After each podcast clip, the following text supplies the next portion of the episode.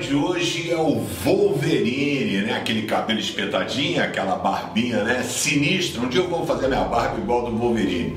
É, o X-Men são aquelas pessoas que têm algum tipo de poder especial que às vezes eles não sabem nem é, qual é. No caso dele, ele foi aprimorado e refinado. Ele saiu umas garras de suas mãos e ele tinha um poder regenerador. Ele tomava uma bala, uma facada, daqui a pouco a coisa se fechando e ele ficava bom. Até o ponto em que levaram ele para o laboratório e aí botaram um aço nele lá, sensacional, inoxidável, um aço, qualquer um material lá, que ele ficou super forte com aquelas lâminas e tudo mais. Mas é interessante que quando a gente vê essa questão das pessoas que são imortais, né, até super-herói, como o caso do Wolverine, né, ele atira, pega, mata, joga a carne em cima e o cara não morre.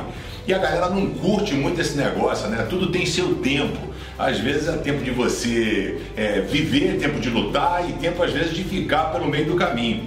A palavra de 1 Pedro, capítulo 1, verso 23, diz assim: Pois vocês, pela viva e eterna palavra de Deus, nasceram de novo como filhos de um pai que é imortal e não de pais mortais. Né? Como diz a Escritura Sagrada, todos os seres humanos são como a erva do campo e a grandeza deles é como a flor da erva. A erva seca e a flor cai, mas a palavra de Deus permanece para sempre. Né? O Wolverine é um cara sensacional, um cara do bem, né? ele tenta sempre ajudar as pessoas, ele tem essa imortalidade e uma infelicidade enorme. Né? Nós temos que procurar viver uma vida dentro da nossa limitação humana. Nós somos cercados por problemas, lutas, adversidades e você precisa saber uma coisa: você é imortal. A partir do momento em que nós nascemos, Deus nos criou para sermos eternos.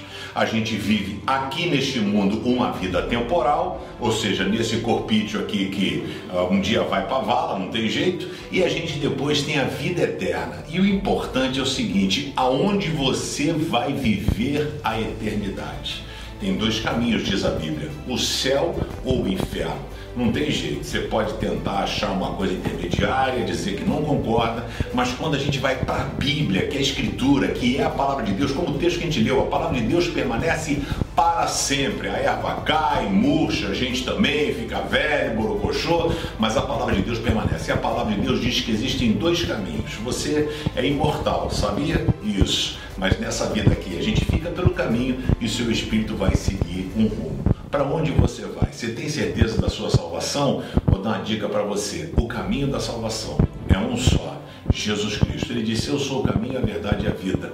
Ninguém vem ao Pai senão por mim. Bem-vindo à imortalidade, mas você vá para o lugar que seja melhor, né? Que é o céu, sem dúvida alguma. Valeu, galera. Olha só, você se inscreve no canal PS, obrigado aí que a galera tem, assim, tem feito as inscrições no canal e também dá um joinha aí. Valeu e compartilhe a palavra de Deus. Beijo.